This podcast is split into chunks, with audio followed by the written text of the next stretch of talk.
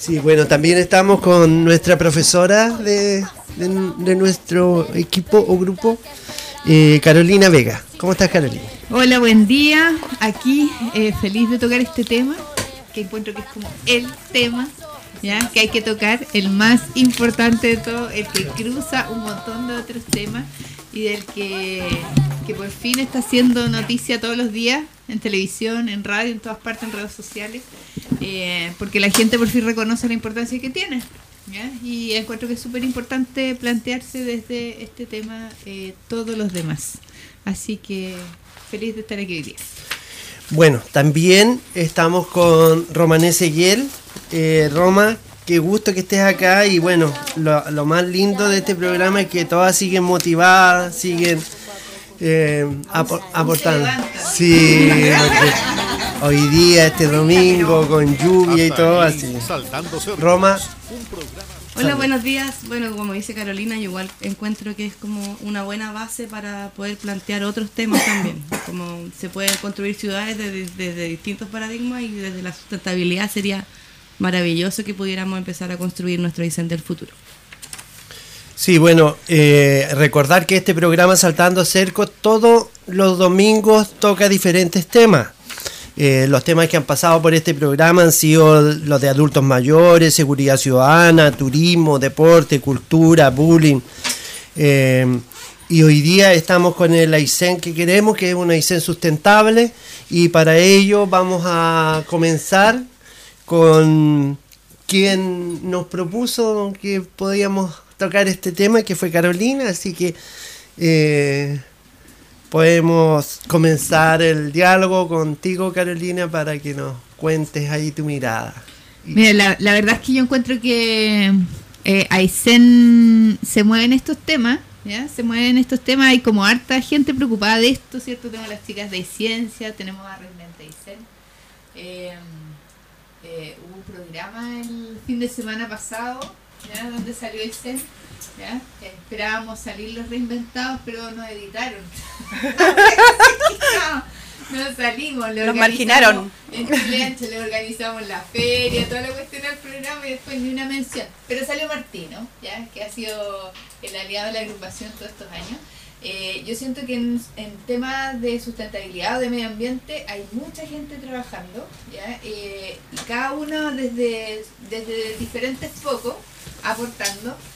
Eh, y cada vez se suma más, como que hay más agrupaciones que tienen ese interés y yo creo que es súper relevante como em, empezar a plantearse unir o aunar fuerzas, digamos. Eh, también hubo un, conversatorio esta semana organizado por la Escuela de Lenguaje Caleb, donde participaron los chicos de Nómades también.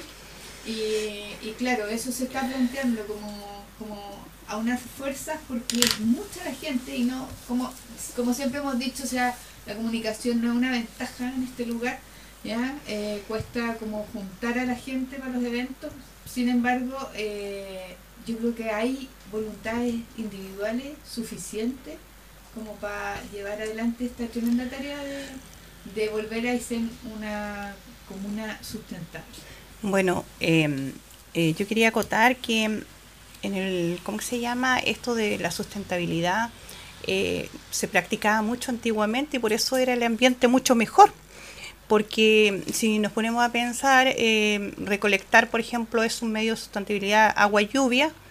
Eh, al menos en los campos se hacía, se recolectaba agua lluvia y, con eso se servía para la, no sé, para el baño. A ver, eh, eh dice que no estamos saliendo al aire. Los oh. auditores. Salió la pura presentación del programa, pero después nos salimos al aire. A los 10 minutos. Ya, a ver, vamos a, confirmar. Eh, Francisca si es que nos escucha, ponle un dedito para arriba. ¿Sí? ¿Estamos saliendo? Ya, ya, continuemos, Catalina. Ah, ya. Eh, bueno, eh, lo que eh, hablaba era de, la recolección de aguas lluvias y de hecho nosotros podríamos hacerlo porque acá, imagínense, llueve todo el año. tener un sistema en las casas instalar, yo pensaba un sistema doble cañería y que no es tan caro y, se puede recolectar en un, ¿cómo se llama? En uno de esos BIM grandotes así y para tener y, ocupar esa agua, que tanta agua que se pierde, que se llenan, por ejemplo, en, en mi caso eh, se llena el garaje de agua, es un problema. Y si yo tuviera la casa como bien, eh, ¿cómo se llama?, implementada para que toda esa agua se fuera a un recipiente, podría ocupar esa agua exclusivamente por último para el baño, para lavar. Eh, es como un buen sistema, es una buena idea. Así que escúchenlo, lo pueden hacer. Ah, yo creo que más de alguien lo hace. Eh, bueno, eh, igual el tema de la basura, de la biodegradable, yo tuve un invernadero y juntaba la hierba, las cáscaras de fruta, las verduras, todas esas cosas y la hice un hoyito y la iba colocando ahí y, eso sirve de abono eso después es un abono, eh, pero excelente para los invernaderos, para la siembra. Entonces se puede practicar y yo creo que igual hay gente que, ya conoce estos sistemas, pero no los aplica. Entonces, bueno, que ya empecemos a aplicar estas cosas para poder eh, eh, mantener un mejor ambiente, para que no tengamos tanto miedo de lo que viene más adelante, de la capa de ozono, del recalentamiento, todas estas cosas. Gracias, Cata. Eh, yo, quería, bueno, la Ingrid es la que ordena siempre este cuento. Yo creo que lo que nos faltó hoy día quizás es decir un poco a qué se refiere uno cuando habla de desarrollo ah. sostenible. ¿ah? Sustentable, es claro. claro. Porque se usan indistintamente los dos mm. términos. Y eh, para la gente que no de repente escucha mucho el término, pero mm. no en el fondo no sabe para dónde va o que, a qué se refiere. Bueno, básicamente se refiere en el fondo al uso usar los recursos eh, de una manera racional que permita eh, asegurar esos recursos no solo para ahora, sino también para las generaciones futuras. O sea, sin comprometer esos recursos para las generaciones futuras. Eh, no se refiere, ya porque siempre hay tendencias, ¿cierto? Una es no tocar nada, el conservacionismo que es no tocar nada de lo que hay, bueno, lo que vivimos nosotros, que no sé cómo llamarlo, que es el consumismo desenfrenado, ¿cierto? ¿Ya? Y, esto del desarrollo sostenible lo que busca, que igual fue una definición que se armó en un contexto que buscaba dejar a todo el mundo feliz, eh, ¿ya? Hay que tenerlo claro, es que vamos a usar los recursos, con eso dejamos tranquilo a todo el empresariado, eh, pero los vamos a usar de una manera en que no comprometamos la disponibilidad de esos recursos para las generaciones futuras porque de lo que se habla hoy día es justamente de eso, o sea, de que estamos perdiendo recursos. Y eso es como lo que la gente tiene que entender, ¿ya? Cuando yo escucho a personas hablar, no, estos verdes no quieren que se toque nada, estos gallos, estos conservacionistas me tienen chato, no quieren que se aproveche mm. nada. No, si el problema es que es pan para hoy, o sea, no preocuparse de esto es pan para hoy y hambre para mañana. Y cuando digo hambre, lo digo de manera literal, ¿Ah? No es una metáfora, un sentido figurado. ¿Ya? Estamos perdiendo tierras de cultivo por la desertificación, estamos perdiendo los recursos marinos por la sobreexplotación, estamos perdiendo ya los recursos maderos, el bosque nativo, ¿ya? por, lamentablemente, hay que aquí se corta la leña para quemarla, ¿cierto? Porque tenemos que calefaccionarnos, ¿ya? En fin, estamos perdiendo los recursos. Eso yo creo que es como lo que hay que instalar. No se trata solo de la basura, sino que el exceso de basura también se genera por un exceso de consumo. Nosotros estamos perdiendo recursos y mañana vamos a tener menos. Ya, bueno, quería como aportar un poco a lo que dice Carola, que es, muy fácil caricaturizar este tipo de conceptos de verde. Ah, no, que son verdes. Entonces no logro ni siquiera escuchar lo que el otro me quiere decir porque lo caricaturizo y considero que eh, lo que está diciendo es extremo y aparte que es como cuando, como cuando viene el fin del mundo, ¿cómo se le dice?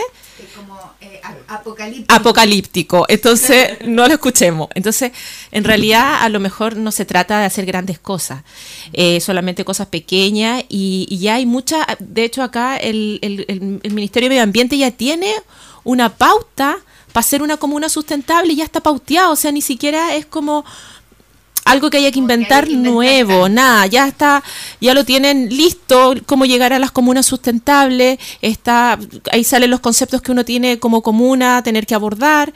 Aparte de eso, si uno pasa a ser una comuna sustentable, puedes pasar a, a una red mayor, que es una red internacional de ciudades sustentables a nivel mundial, y en esta red se van compartiendo experiencias. Entonces uno aprenderá de la ciudad, no sé, pues, la, una de Suecia, que es re famosa en cuanto a sustentable, los holandeses, y ellos van compartiendo las experiencias.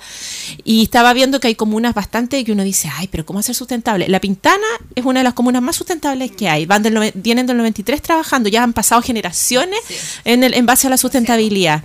Eh, por ejemplo, eh, Pirque también. Y creo que, bueno, no es por desme- desmerecer a las otras comunas, pero creo que nosotros tenemos muchas más facultades y capacidades porque tiene que ver con, eh, con áreas verdes, el porcentaje de, de parques nacionales, o sea, parques protegidos. Entonces creo que nosotros tenemos muchas más condiciones para poder llegar a tener un- una comuna sustentable. Muy bien. Eh, vamos a saludar a Jacqueline, quien se, se suma al, al panel. Así que, eh, Jackie, muy buenos días. y- Muy buenos y días. Gracias por estar Disculpen acá. nomás el atraso, pero estuve, anoche estuvimos de, de celebración el Día del Hospital, así que un saludo para cada uno de los funcionarios, así que ahí tuvimos un momento de convivencia. Se nos atrasó un poquito el reloj. Bueno, sumarnos al, al saludo para, para los funcionarios del hospital y también para los funcionarios de vialidad que estuvieron en el sí. Día del Caminero. Eh, ellos ha- hacen una tremenda labor. Ahí voy a aprovechar ahí a, pasar un aviso porque yo creo que hay gente muy malintencionada y que por favor eh, mm, escuchen las palabras de quién vienen nomás, porque resulta que en mi sector están haciendo eh, una pavimentación y que fue algo polémico porque se iba a hacer para Bahía Acantilado y luego se va, está haciendo para Río Los Palos. Entonces, eh, una de las de, lo que ellos no, contemplaban era poder arrendar terreno para poder guardar las máquinas y tener su centro de operación. Pero yo como tuve una empresa de áridos y que la cerré hace más de un año, eh, todo mi terreno quedó estabilizado y es especial para que las máquinas de gran tonelaje puedan pasar y no queden enterradas. Pero yo esto lo estoy haciendo con el único objetivo de poder también ayudarnos como vecinos, como comunidad, en- y yo entregué gratuitamente el que ocuparan y transitaran por mi terreno para que avancen más rápido, les quede más corto en los tramos, y, pero yo no estoy recibiendo ni un ni una entrada económica respecto a eso. Así que eso para que quede claro y, y, y bueno, las personas que hablan o dicen cosas diferentes eh, sepan que ellos están mintiendo. Así que hay una mala... O están equivocados. o Sí. están, o están- o están muy Distorsionaron equivocados. la verdad. Así que eso quería decir.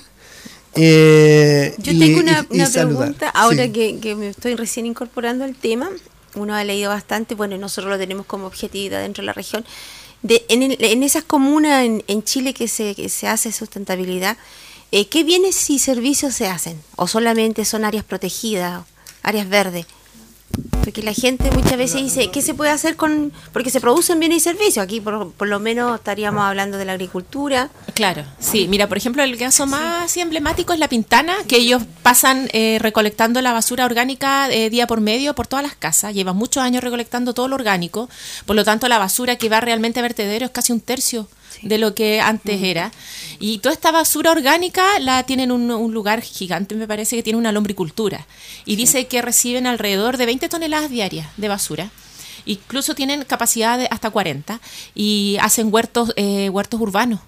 Eh, trabajan con las comunidades, con las juntas de vecinos y van haciendo huertos en diferentes lugares y también hacen huertos ahí en, en la municipalidad. Y es para los vecinos. El- Claro, y los la- mismos vecinos lo dicen que se organizan claro. para poder ir, viendo sus plantas, sus claro. plantitas, sus lechugas. Yo estuve hablando con el señor de la municipalidad. Yo sabía que tú sabías. La Roma es una caja de Pandora. Pero hace, uno, hace unas semanas por un proyecto de medio ambiente que al final no se alcanzó ahí. Eh, y él tiene toda la disponibilidad para venir a, a explicar cómo funciona el sistema, Oh. cómo lo implementó. Era parte del, pro- del proyecto que queríamos lanzar, era que hiciéramos una mesa y eh, pudieran venir a darnos su experiencia, eh, pero faltaron cartas, como siempre faltan cartas, de repente la gente no alcanza a responder en el plazo que tienen los proyectos, entonces hay algunos que quedan armados, pero debajo, que no son perdidos, sino que quedan como quedan escritos, después quedan ahí como en la incubadora. Si se abre un fondo, ya este está listo, hay que tirarlo porque quedó a medio, la idea ya se trabajó y quedó a medio, a medio, eh, ¿cómo se llama esto? Ejecutarse, a medio camino. Pero él tiene toda la disponibilidad y claro, me decía que fue un trabajo de varias, de varios periodos municipales, me refiero, no fue como una iniciativa de una sola del último periodo, sino que es una cosa que se viene trayendo desde el año 93. No, y, y, y es súper. Y claro, ellos le tienen otro nombre, pues le pusieron vegetales, porque decía que era muy difícil que la gente entendiera que era orgánico o no, porque de repente le pasaban, no sé, si al final todo viene de la naturaleza, entonces esto es orgánico. No, no, esto no es orgánico, vegetales y frutas. Esa es la diferencia de la basura. Por ejemplo, la basura inorgánica, porque generalmente uno no sabe o no lee, la basura inorgánica es los materiales reutilizables como los envases, las botellas, el vidrio, eh, ¿cómo se llama? El metal, todo lo plástico. Y la basura eh, biodegradable son las frutas, las cáscaras, eh, la- las vienesas, la carne que uno bota, eh, los huesos, todas esas cosas. Entonces hay basura que se puede utilizar para, la, para los huertos. Sí, lo otro es que, eh, bueno, tiene separación No, obviamente de origen, también tiene separación de los plásticos, llevan hartos años separando los plásticos, las latas, lo- los vidrios y los cartones. De hecho, el vidrio se puede volver a calentar y a, a rehacer. Ya, aquí hay un problema que yo creo que tú lo conoces mejor, Caro, que nosotros, que es el tema de poder sacar los reciclados de acá de la región. Sí, bueno, yo que- quería agregar una cosa del orgánico, ¿ah? porque a la gente, está la gente que entiende esto del medio ambiente y hay otra gente que necesita la otra explicación.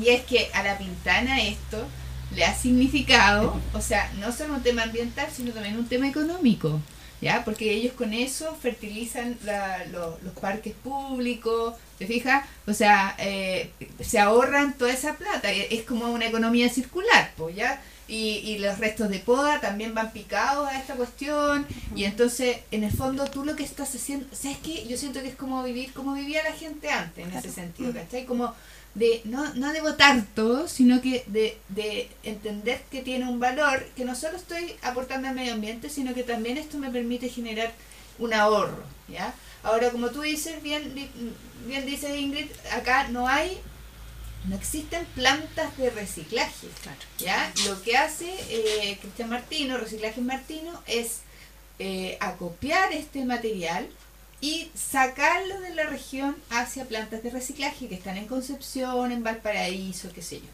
¿Ya? Y para explicarle a la gente, por supuesto a él le pagan por estos residuos, ¿ya? Eso es lógico.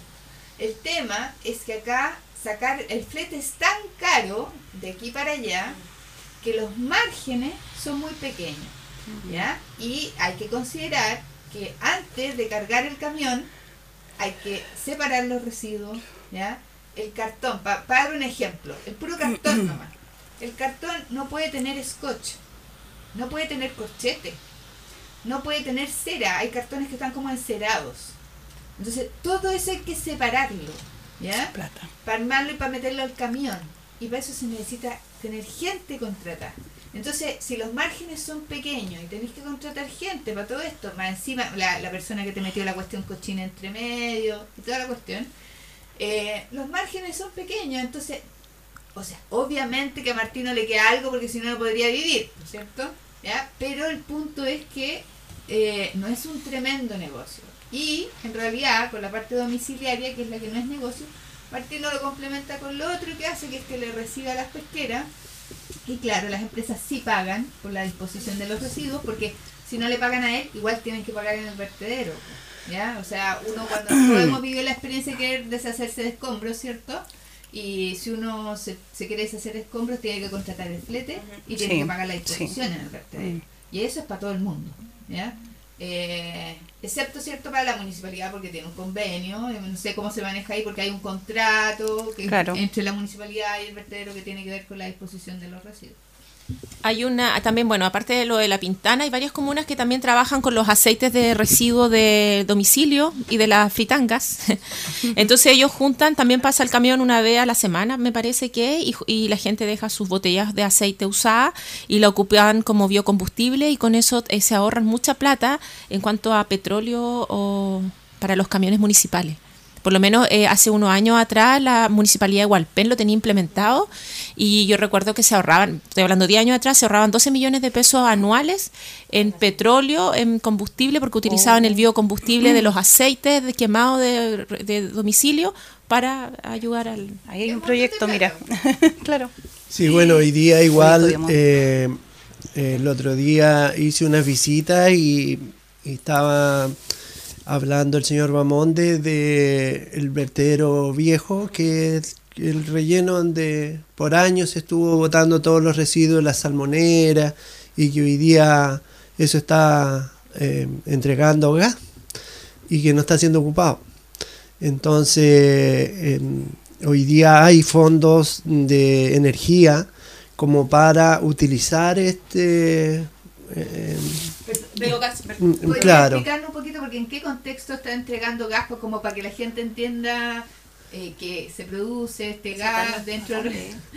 Bueno, yo técnicamente no, no lo sé, pero eh, claro, la descomposición de esto por año hace de que todos los lugares donde han habido rellenos sanitarios o vertederos eh, produzcan diferentes eh, gases y esto sea utilizado para producir energía o para calefacción, etcétera. Ahora, en el vertedero del que estaban hablando, ¿este gas se está recolectando o no? ¿Se No, está liberando así libremente? Claro, y eso daña también a... Entonces daña el ambiente. Entonces si, si se puede hacer un proyecto a través del Ministerio de Energía, que para eso hay recursos, eh, creo que se podría, pudiera utilizar. eh, así que eh, esas son cosas que, que, bueno, ahí don Alejandro Bamonde está analizando y, viendo. Así que yo creo que eso si tuviera un poco de impulso a través del mismo municipio de acercar esos recursos que los tiene hoy día el Ministerio de Energía, eh, se pueden hacer cosas muy buenas y, y, que entregarían algo más a, a nuestro Aysén. Bueno, la verdad es que sería súper útil porque el, el gas que se libera, como tú decías Ingrid, es gas metano y el gas metano es 23 veces más poderoso que el dióxido de no- carbono sí. como, como efecto invernadero, tiene un efecto invernadero que es 23 veces mayor. ¿ya? O sea, de hecho, solamente con quemarlo, ¿ya? usted disminuye en 23 veces el efecto que tiene ese vertedero sobre el calentamiento global, aunque no lo use. ¿Ya? De hecho, hay lugares en, en el mundo donde eh, si no se usa, se recolecta y se pone una chimenea y se quema. Y es mucho más sano y es más potente que el gas licuado. Porque Sí. hay unos casos en, en- en el norte, no en el norte, sino que por Chiloé, donde producen el mismo estiércol de los, Sí. de los cerdos, producen sus cámaras donde ellos se conectan, en el día tienen para uno o dos consumos. Y esto es un trabajo y eso sí que es sustentabilidad porque ellos se ahorran, hablaban de que se ahorraban una gran cantidad y es mucho el calor, el calor es mucho más fuerte que el otro.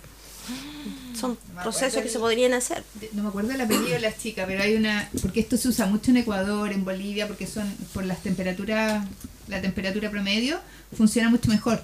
Entonces en zonas rurales hacen esto con el mismo estiércol de los animales, pero también de los humanos, digamos, ya, y se genera gas metano y se usa. Y hay una chica, ya me voy a acordar del apellido, le voy a preguntar a mi amiga aquí por el WhatsApp, eh, Paola, que es seca haciendo ese tipo de cosas, es una isenina, pero que vive en la novena región. Ah, la traemos. Eh, y, eh, y se ha dedicado Sí. a estudiar ese tema y a instalarlo en las localidades. Es ¿ya? increíble, yo lo vi en un programa y realmente casi la mayoría de, lo, de la gente que vive en el campo lo tenía, lo tenía ins- instaurado y para ello era una tremenda economía. Aparte de que todos sabemos que el gas tiene un consumo alto, en los lugares donde ellos vivían también le agregaban plus valor al traslado, entonces para ellos era súper concluyente tener esto y lo hacían a diario. Claro, eso lo tenían que hacer a diario, en forma manual. Eh, bueno, yo quería volver un poco al tema de las empresas que recolectan basura. Bueno, está Bamondes y Martino, que yo creo que toda la comunidad debiera apoyar a estas empresas porque en realidad prestan un servicio a la comunidad. O sea, dos días o, o una semana que no pase el camión de la basura queda realmente la embarrada. O sea, Y yo creo que todos como, la, como comunidad, como municipio, como personas naturales, debiéramos tratar de apoyar a estas empresas porque nos prestan un servicio gigante y ayudarlas a lo mejor con lo que podamos, a lo mejor armándole algún proyecto o entregando las cosas limpias donde Martín o no entregando las cosas sucias, en fin. O lograr un poco bajar la tasa de traslado nomás, precisamente para ellos, para que puedan poder trasladar y ser más, el costo un poco más bajo. Porque es responsabilidad de nosotros. De Es nosotros, responsabilidad de nosotros la Exacto, basura. Y eso es lo que pasa, que nosotros todavía no entendemos que la responsabilidad de lo que estamos votando es de nosotros. Y no de la empresa que lo recolecta. Hacia allá iba mi comentario. Roma, Que, mm, lo que pasa con el, con el residuo después de que uno ya lo utilizó y lo va a botar o lo va a reciclar o lo que vaya a hacer con el residuo, es la segunda etapa de otro proceso. Uno compró ese residuo o se lo regalaron, pero uno lo adquirió. Por eso está dentro de tu casa. Entonces, eh, hay industrias que son mucho más contaminantes que otras en producir residuos. Si usted compra cereales por kilo, no va a tener tres cajas de cereal al mes que botar. Si usted no compra botellas de plástico, no va a tener que hacerse cargo de la botella de plástico. Si usted no compra cosas en Tetra Pak, no va a tener que hacerse cargo del Tetra Pak. Entonces mucha gente dice que este problema del reciclaje es de una cosa, de un, de un poder adquisitivo además. Porque la gente que no adquiere cosas no tiene que reciclar cosas. Tiene que, el problema está en la decisión de consumo. Y ahí hay cosas que no se saben, como que por ejemplo, la industria textil es la segunda más contaminante del mundo después de la petrolera produce el 20% de aguas residuales del mundo y un 10% de los gases de efecto invernadero. Y eso es más que los barcos y que los aviones, juntos. Entonces, que me voy a comprar ese chalequito en los chinos porque está barato, ¿lo necesita o no lo necesita? Porque la ropa es lo que más contamina el mundo después del petróleo. Bueno, hoy día en, en varias ciudades eh, han, han impulsado eh, el- la ropa americana, por llamarlo así. Eso se- está muy de moda en, en ciudades o en lugares, incluso uno en Pucón encuentra muchas tiendas eh, de ropa reutilizada. Y de, y de marca y buena ropa y como que toda es la moda hoy día de no comprar cosas nuevas. Oye, pero Exacto. yo quiero decir algo así, esa ropa eh, americana, reutilizada y todo, se pegó un pique de chorrocientos mil kilómetros en avión, generando una huella de carbono pero así gigante, ¿ya? Entonces, claro, yo también estuve investigando efectivamente la moda, la moda, la ropa, es la segunda, segunda industria más contaminante del mundo. Pero además de eso, o sea, decían acá que desde, de- desde 1990 hasta esta fecha, 1990 eh, fue hace muy poco tiempo. fue ayer, fue ayer. Ha aumentado en un 400% la cantidad de ropa que uno adquiere. Desde esa fecha ahora. O sea, antes uno tenía dos pantaloncitos, ahora tiene diez, ¿ya? Eh, y desde y eso debido a que la ropa se ha hecho mucho más barata, pero ojo, la ropa se ha hecho mucho más barata porque desde el año 70 las grandes empresas productoras de, de ropa decidieron llevarse sus fábricas a países que no tienen derechos, donde no existen los derechos laborales, ¿ya? Y donde a la gente se le paga una miseria. Y cada cierto tiempo es noticia cómo se derrumbó el edificio donde estaban trabajando estas mujeres, porque son generalmente mujeres, en condiciones infrahumanas, ¿cierto? Eh, también hay empresas como H&M, yo me acuerdo hace tiempo que se dijo que ni siquiera era un país, o sea, los tipos tienen unos barcos que son fábricas y estos barcos los tienen instalados en aguas internacionales para que definitivamente ahí tú no tienes ningún derecho laboral y la gente Y trabaja en, en, claro, y de contaminación, nadie te supervisa nada y la gente está presa ahí porque en el fondo tú trabajas eh, de lunes a lunes, ¿ya? Y mientras eh, una trabaja, se- la otra duerme eh, y van ocupando el mismo turno, o sea, se trabaja 24 horas, ¿ya? En turno. Entonces el que está durmiendo y después se despierta y trabaja y así. Y bueno, algunos de esos, o sea, de esos trabajadores son niños. Entonces cuando uno compra, ojo, ¿ya? No solo uno está generando un residuo, porque decía también ahí que en España, por lo menos, que era el estudio, 4 de cada 10 prendas que uno compra no las usa jamás. ¿Ya? ¿Ya? Sí, es verdad. Es verdad, ¿ya? Es para llorar. No, no, sí, es verdad. Es verdad. verdad. Y además en seis meses están en la basura. porque con el nivel de recambio, ya, o en seis meses usted ya la regaló, no sé. no es mi caso, ah, no es mi caso. alegría, tienes que Yo- botarlo. yo de- claro, claro. Entonces, cuando usted se compre algo, primero preguntarse si lo necesita. Segundo, si se lo va a poner. Porque hay cosas hermosas que uno dice, qué, qué lindo, qué lindo, lo quiero tener, me lo pongo. Y después te das cuenta que no te sientes cómoda, no eres tú con eso y no te lo pones. Y ahí está. Y no lo, no lo regalas tampoco, porque algún día te lo vas a poner. Entonces, la. Y te pone la misma ropa. Pa, pa, pa. Te pone la misma ropa casi siempre, porque te gusta eso. Y además, pregúntese de dónde viene. ¿Ya? Claro. Porque lo ideal, lo ideal, lo ideal es que sea un producto local. El producto local no tiene la huella de carbono del traslado. El producto local, usted está favoreciendo a una persona que es de aquí. eh, usted va a dejar la plata aquí. Por lo tanto, esa plata, se, cuando se vuelva a gastar esa plata, se va a gastar aquí. ¿Ya? Entonces, ese es el ejercicio que uno tiene que hacer. ¿Sabes qué? Espérate, Entonces, lo que quería decir una cosa modista, pequeña. darle trabajo a Ah, ah. Dale trabajo a las modistas. Oye, y lo otro que quería decir es que cuando uno ve un maniquí, hoy se le queda tan bien al maniquí. Después uno se lo pone y no le queda igual que el maniquí. Sí, bueno, yo puedo, Buena reflexión. pu- puedo decir que siempre ando con mi misma chaquetita, ¿no? Así que, claro. Y lo otro que mando a parchar mis pantalones regalones. Buena, muy buena Eso es esa. importante, yo Pero si antes se hacía eso. Hay una costumbre de como de ya, si tú vas a arreglar algo, hay que ir cagado, ¿por qué no te compras uno nuevo si al final te va a salir casi lo mismo?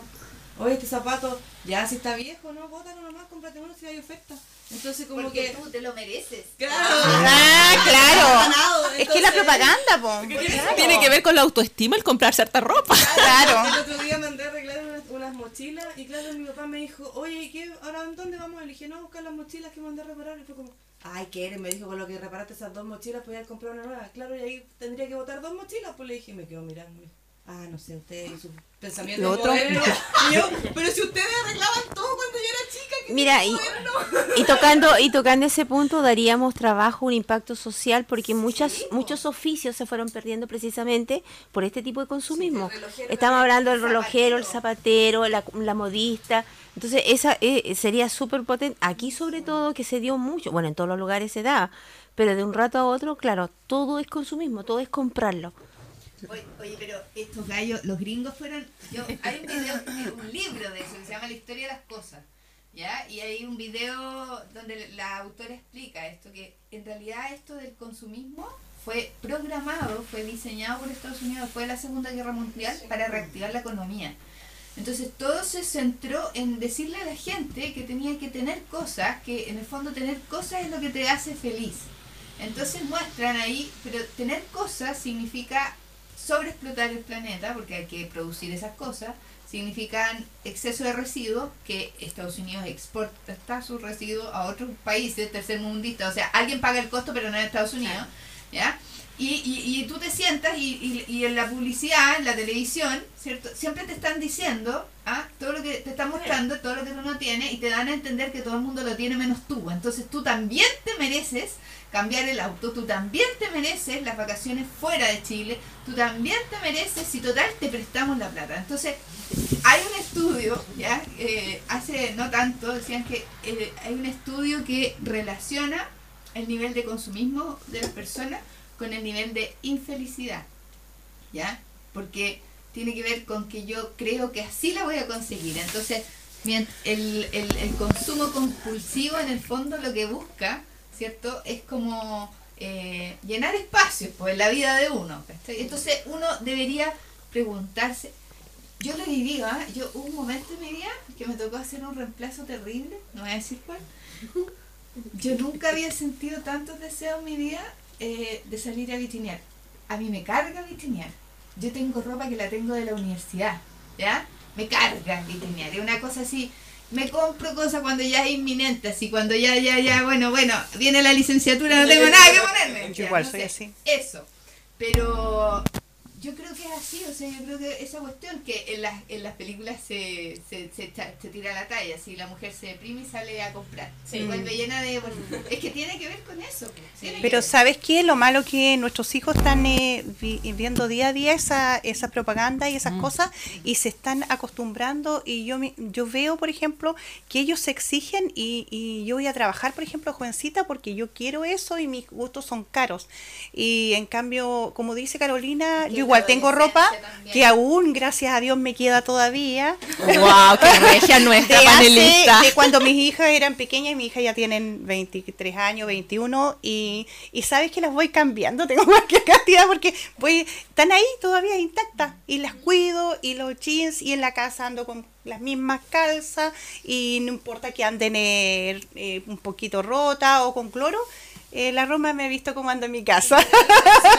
Es- Es horrible, co- pero, pero esa misma ropa yo la voy usando porque ¿para qué comprarse más? Además que hay que utilizar la esencia de uno.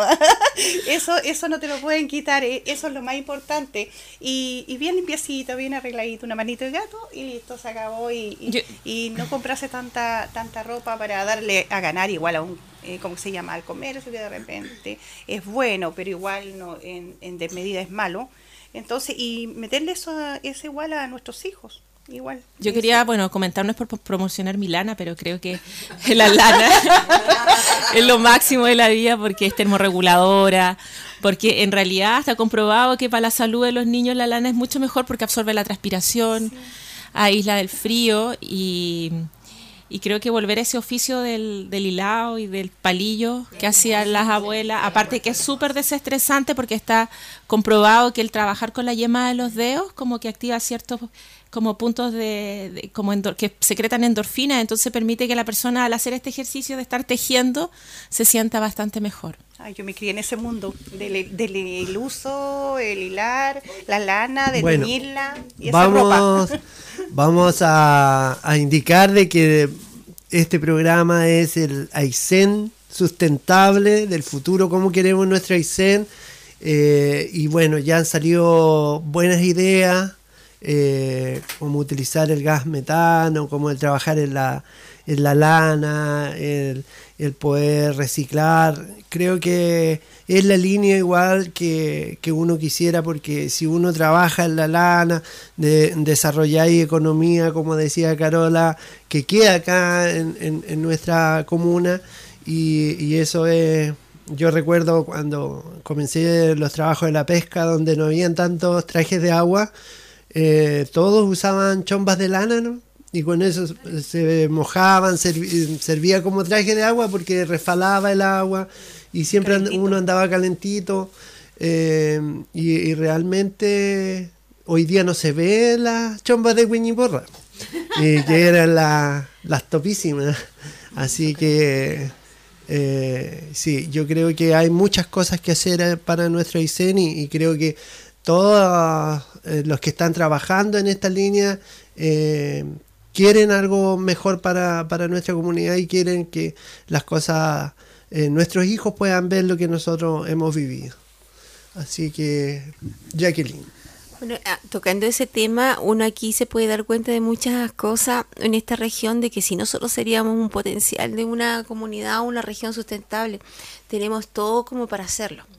Eh, No solamente en la parte, lo que son los bienes y servicios que se pueden prestar a través del reciclado, de los invernaderos que se pueden montar, invernaderos ecológicos totalmente naturales, con los mismos residuos que nosotros saquemos, poderlos vender eh, también a la misma comunidad bajo un costo bajísimo y producir algo eh, en un entorno económico, sino que también tenemos todo lo que es la energía. La energía nosotros tenemos un tremendo potencial a través del agua, de los vientos, que todavía no se ha podido rescatar bien. Bueno, nosotros tenemos la de Baguales en Coyhaique, que yo no sé por qué no sigue creciendo. Si parte de la central de Baguales está sintiendo una, un gran porcentaje de lo que es el servicio del consumo eléctrico en Coyhaique. Entonces hay cosas que todavía tendríamos que rescatarlo, pero yo creo que todo parte por un asunto de una mirada distinta, de ver distintas las cosas. Y como decía Carolina, el, el impacto del consumismo también nos trae esta secuela, de que nosotros estamos cada día más cómodos, nos gusta la comodidad. Y no nos damos cuenta que con la comodidad estamos perdiendo lo grandioso que es y impactando al sistema ecológico de una forma totalmente abrupta que al- a unos años más es una realidad. Nosotros no podemos ser ciegos ante lo que está pasando con el cambio climático, pero tendremos por lo menos que amortiguar un poco lo que va a suceder. Y esta es una región, como dicen muchos, que realmente sería un ejemplo, pero lamentablemente todavía estamos en pañal en ese punto. Sí, Carolina. Eh, ¿Sabéis que yo en- encuentro súper importante lo que tú dices? Ya, yo creo que esta podría ser. La gente lo dice como talla, pero yo de verdad creo que esta podría ser la región, o sea, la República Independiente de Aysén. Sí. ¿Ya? O sea, porque tenemos. eh, tenemos el agua, tenemos el clima adecuado para la agricultura, para la ganadería, tenemos recursos de bosques, de agua, Minerales. recursos pesqueros, minerales, etcétera, ¿ya? Ahora, nosotros generamos un tremendo impacto en términos del cambio climático con el consumo de la leña. Hace unos años, eh, o sea, yo todos los años, una- un año medimos el, impacto de la huella de carbono de nuestro colegio. Y el principal impacto, a pesar de que la calefacción es eh, con caldera a petróleo y no a leña. Eh, era la calefacción. Era como un eh, 75% de la huella de carbono del colegio era la calefacción. Y si tú lo llevas eso a tu casa y haces el cálculo, que yo lo hago con los niños todos los años, es, más del 90%, porque eh, la leña, es, es mucha la leña que se quema. Entonces, teniendo posibilidad de producir electricidad, viento, agua, que yo no soy partidaria de las centrales grandes, megacentrales, pero sí de paso, ¿ya? Mareo motriz, ¿ah? que se podría instalar acá también. Eh, solar, porque aunque usted no lo crea, en Alemania, Alemania está más o menos a la misma latitud que nosotros para el otro lado.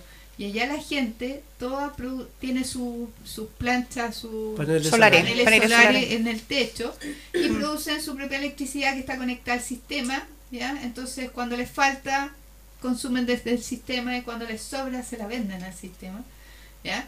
En fin, o sea, podríamos producir nosotros todo eso. El problema es que, claro, la calefacción requiere un- una mayor cantidad de energía que prender una ampolleta, estamos claros, ¿ya? Pero lo que hace falta es como una mirada, decir, bueno, ese es nuestro principal impacto, ¿ya? Al calentamiento global, ¿ya?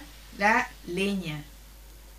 Entonces, eso es lo primero que tenemos que pensar, porque además tiene todo este problema de la calidad del aire, ¿cierto? Y, y que genera también un impacto económico que está valorado en millones de dólares a nivel nacional, de, porque existen estudios que muestran cómo aumentan las consultas y las crisis respiratorias cuando se dan episodios de contaminación ambiental. Mm. Y ese mismo estudio, que no me acuerdo el año, no sé si es del 2010 o 2012, ese mismo estudio decía, o sea, lo más caro es no hacer nada. ¿ya? Porque le sale tan caro en salud al, al Estado eso que, que vale la pena invertir. Y a nosotros también, Vale pues la pena leña, invertir. la leña es cara. Entonces cada día está más Eh, cara. yo quería hablar, eh, lo que pasa es que hay unos indicadores verdes que están ligados a las metas de, la, de las ecocomunas que están catalogadas a nivel mundial como ecocomuna. Esto es del Ministerio de Medio Ambiente, yo no estoy hablando lo que la- es como la política del gobierno que hay al respecto. Y uno de, las de, los, de los indicadores son las emisiones de dióxido de carbono de combustibles fósiles, número de viajes en transporte colectivo por persona por año, superficie de terrenos con cultivo orgánico, porcentaje de bosques certificados ambientalmente, porcentaje de áreas naturales protegidas, recolección de residuos sólidos para reciclaje con responsabilidad extendida al productor, volumen total de residuos sólidos generados, residuos sólidos domiciliarios generados, concentración de metales pesados en los lodos, porcentaje de energía renovable en recintos municipales, emisiones de dióxido de carbono en vehículos institucionales o municipales, adquisición de alimentos orgánicos para el municipio y porcentaje de escuelas certificadas ambientalmente. Estos son 12 criterios que permiten, eh, que ingresan como a una página general que se llama SECOM, que es a nivel mundial, y que permite en el fondo determinar que se supone que estos datos se van entregando de forma voluntaria y se publican en la página web del SECOM, que es S-E-K-O-M, y ahí eh, uno inscribe estas comunas y se van traspasando información, se van invitando a seminarios, vas adquiriendo, por ejemplo, ciudades de Alemania que son eh, sustentables, cuál es la nueva cosa que ellos sacaron para ser más sustentable todavía y esa información la traspasan a las otras comunas. Y así uno va a- creciendo y mejorando y siendo parte de esta red internacional de, de ecocomunas. Pero se hablaba hace unos años atrás, no, no me acuerdo muy bien, no sé si dos, tres años, en referente a la contaminación en Coyhaique. La forma más, for- más rápida eh, sería de reducir el consumo de leña a través de, de gas natural. Y se hablaba de una carretera de gas natural, precisamente primero en la instancia era de Argentina, pero después se estaba trabajando con Punta Arena, que sería lo ideal. Claro, el impacto en lo que es económico sería grande, pero es un, es un gasto que se va a hacer una sola vez y, y poder comenzar con este proceso, pero y todo quedó ahí. Lamentablemente no tuvo mucho repercusión en lo que son eh, a nivel central.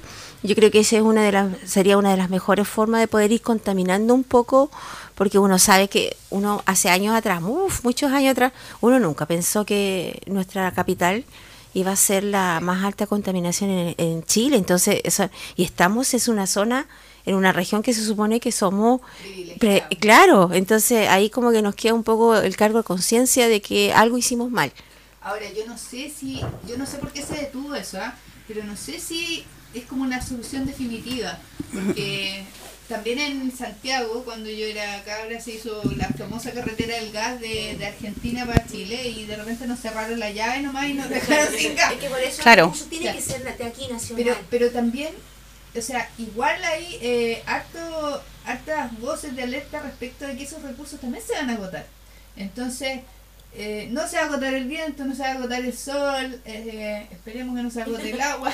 Entonces, quiz- o sea, yo creo que hay que proyectarse con una visión más definitiva aún. Y, y, y nada, pues el problema es que uno ve que que en el fondo las proyecciones siempre son a corto plazo, porque en el fondo siempre estamos pensando en la elección que viene. ¿Para qué, ¿Para qué vamos a decir una cosa por otra? Entonces, es ahí, ¿ah? a cuatro años, a cuatro años, a cuatro años, a cuatro años. Entonces, y nosotros necesitamos pensar ahora a 100 años. Pero es que no, depende de nosotros, por ejemplo, que nosotros nos proyectemos y nosotros empecemos a hacer cosas, porque eh, si nosotros pedimos, si nosotros exigimos, yo creo que eh, nos, nos pueden escuchar, porque nosotros nos quedamos de repente, ah, ya esperemos cuatro años y nos dejamos a ver qué piensa eh, el otro gobierno, sea seguir o no, y nos alzamos la voz. Depende de nosotros eh, generalmente que las cosas resulten, y para eso tenemos que reclamar. Y, y bueno, y nosotros empezar igual, por ejemplo, si es posible con proyectos, no sé, charlas de la gente capaz que piense que somos soñadores, eh, que los ecológicos son soñadores, pero que son temas que son de la realidad. Y bueno, y como se dice antiguamente, la gente vivía mejor, vivía más años, eh, eran más sanos y, y con recursos eh, naturales, el agua lluvia, nosotros decimos, estamos preocupados porque se va a acabar el agua, pero resulta que no pensamos que podemos recolectar tanta agua que hay acá en Puerto Aysén, podemos recolectarla y es economía. Lo mismo de la, de la leña, igual eh, nosotros gastamos mucha, mucha plata en leña, se nos va, o sea, quemamos nuestra plata. Entonces pensar todas esas cosas, antes se hacían las cosas igual, se tejía eh, con lana, se hacía, se utilizaba todo eso.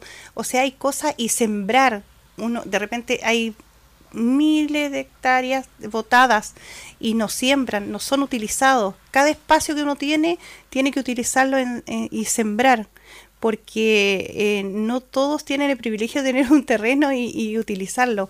Y además que es una alegría. Yo tuve un invernadero y yo sembraba y tenía zapallo italiano, eh, espinaca, y es muy rico para los hijos y para la familia ir a sacar, es una alegría que uno es relajante además y, y además que te comes algo que es más sano y si lo haces con abono natural, yo igual lo utilizaba del otro, igual, pero igual se puede hacer uno proyectarse bien y, y pl- y planificar bien y hacer eh, abono orgánico y vas a tener una verdura para los hijos, para la familia y para regalar incluso alcanza para comer algo natural y no contaminarnos tanto de nuestro, dentro de nuestro cuerpo y que todo tiene, viene con pesticidas.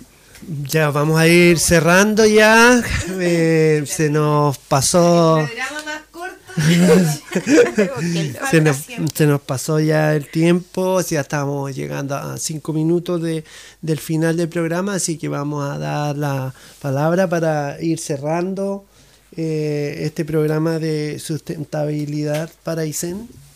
Eh, bueno, yo súper contenta de haber participado en este programa y principalmente porque igual, pensando en un Chile a futuro, está el Chile Sustentable que tiene su página web, que es, la, es llegar a carbono neutral antes de 2050, que es una de las eh, grandes cosas que yo he- creo que ha hecho el gobierno actual, de empezar a proyectarnos a futuro y de poder pensar en tener un carbono neutral, por lo menos para dejárselo a nuestros hijos. Carolina, Ya, yo quisiera eh, como destacar las grandes ideas ¿ah? que, que- que- con las que nos deberíamos quedar. Primero que hay que reducir el consumo. ¿ya? Dejar de consumir lo que uno no necesita. Piense, esto lo necesito, me, hace- me va a hacer feliz por cuánto tiempo. Cinco minutos, una hora, un mes, ya, entonces no vale la pena. Eso, reducir el consumo. Segundo, consumir local. Lo más que pueda, favorezca el comercio local. ¿Ya? La plata va a quedar aquí, tiene menos huella de carbono. ¿ya? Es, y, va a volver a usted, va a volver a usted. ¿ya? Y tercero, recicle. ¿ya? Si no pudo reducir, ¿ya? si tuvo que adquirir ese residuo, trate de reciclarlo. Y para eso eh, hay dos posibilidades. Una, entiendo que la municipalidad tiene unos puntos limpios que funcionan lunes y viernes. Eh, yo no los he visitado. ¿Ya? Yo no, no, no, no sé en qué condiciones están. Pero lo que sí le puedo asegurar, la segunda alternativa, envíe el reciclaje muy limpio, lavado, ¿ya? el cartón seco. eh, se recoge cartón, vidrio, envases PET, eh, bolsas plásticas y latas de aluminio, que son las de bebida, en los 19 establecimientos educacionales que forman parte de la red de Reinventaicen, donde el trencito ecológico pasa una vez por semana. Entonces aproveche ese viaje que hace su pequeñito al colegio, al liceo, a la escuela, al jardín y envíe su reciclaje. ¿Ya? Eso. Más bicicletas, andemos más en bicicleta, por favor. Broma, eso es broma. Bueno, dijeron bicicleta y me pasan el micrófono a mí. La bicicleta es un vehículo autónomo, gratuito, eh, de, de barata reparación. Aquí hay muy buenos técnicos en bicicleta. Si usted no sabe, llame a alguno de los expertos en Aysén, hay varios, y le pueden ir a ayudar a su domicilio. El agua que no sea impedimento. Muchas ciudades del mundo tienen peor clima que nosotros. Copenhague, Gotemburgo, Escandinavia, todo. eh, y andan en bicicleta igual. Yo personalmente les puedo dar fe que a la segunda cuadra ya no se siente ni la lluvia ni el frío pedaleando, así que utilícelo. Y aprovechando estos minutos, les quiero reiterar la invitación para este martes a las 15.15 en el cine municipal. Llegue un poco antes, por favor, a las 3. Tenemos la exhibición del documental Atacamex con el director de investigación de la, de la expedición y el cineasta que hizo este documental. Fue un descenso a 8000, más de 8.000 metros en la fosa de Atacama en nuestro país, en una situación inédita que se vivió para la ciencia el año pasado. Eso, muchas gracias. muy bien, Roma. Pucha, la- lamentar, no puede ser a otra hora. Venían a Coyhaique y lograron que vinieran para acá, así que como que Vamos nos a- dijeron esa hora y esa hora. Vamos a ver si podemos movernos ahí. Bueno, yo agradecía y un cordial saludo para todos. Un tema realmente que apasiona, como aquí las veo apasionadas, y instruidas y estudiosas. Y se aprende con eso. Sí, eh, bueno, el único mensaje que uno queda es ser consciente. Hay que usar un poco la conciencia de lo que nosotros tenemos. Es un tremendo potencial natural valiosísimo y tenemos que cuidarlo y protegerlo, pero también sacarle provecho de eso, de la forma lo, lo más natural posible. Y si Dios quiere, nos vemos el próximo domingo. Bueno, bastante interesante programa y, y ojalá no, yo insto a, um, utilizar el agua. Ojalá que no se pierdan los zapateros que yo he buscado uno y no he encontrado, porque yo soy de las que sí arreglo mis zapatos y mandarse a hacer la ropa, las modistas y, y ¿cómo se llama? Bueno, y te hacen a la talla, no te queda ni un poquito más grande ni un poquito más chico y es súper bueno. Y bueno, a tratar de educarse uno y educar a sus hijos igual en que cuidemos nuestro alrededor la, que no botemos basura donde no deben y todo, y, y utilizar las cosas y no ser tan consumista, a, valorar otras cosas. bueno, eh, que tengan una buena tarde y muchas gracias. Sí, bueno, yo primero quiero indicar que hoy día ando usando una, una bufanda que me regaló la Junta de Vecinos Pedro Aguirre Cerda hace más de un año. Así que para que sepan que sus regalos los uso y que siempre ahí lo estamos recordando. Ahora, eh, igual informar que esta semana está la aprobación del Fondo Social del 6% del gobierno regional y también está la aprobación del Fondo Cultural. Así que todas aquellas eh, entidades que postularon y, y también se aprueba el instructivo para el Fondo Concursable Seguridad Ciudadana, que se, se- ya una vez aprobando el instructivo inmediatamente ya comienza el concurso. Así que las juntas de vecinos, las diferentes organizaciones a prepararse y ir pensando en qué pueden postular eh, para sus eh, para sus diferentes eh, para ver cómo podemos mejorar la seguridad de nuestra comunidad. También dentro de justo la semana que no estuve por mi viaje a Argentina, eh, hicieron un, un concurso en el cual se iba a premiar la mejor idea y en esto salió eh, ganadora eh, Beatriz Torres, en el Facebook sale como Bea Torres. Ella mm, está considerada dentro de las mejores ideas y ganó lana que trajo Ingrid. A ver si nos puede dar las características de la lana. Es vellón de mezcla de, de, de corridel con, con merino, está súper linda. Bueno, eh, Beatriz dijo que, mm, que para el tema turístico ella aportó con una idea que era hacer una fiesta costumbrista resaltando las tradiciones de la zona costera, rescatando las costumbres en deporte, gastronomía y artesanía. Esto traería tu- turistas y traería ingresos a la comunidad. Esta fue una de las ideas que aportaron. Así que igual inv- invitamos a todas las personas que nos siguen en Saltando Cerco por Facebook que aporten con ideas y así nosotros los vamos premiando a las mejores ideas. Ella- Bueno, el tema de hoy día es sustentable, ciudad sustentable. ¿Ella cómo tiene que retirar el premio? Eh, tiene que mandar su número telefónico por Facebook para poder llamarla y entregar. Aquí está el premio en la radio por si acaso. ¿eh? Bueno, será hasta el próximo domingo, si Dios quiere, en su programa Saltando Cerco de Radio Milenaria.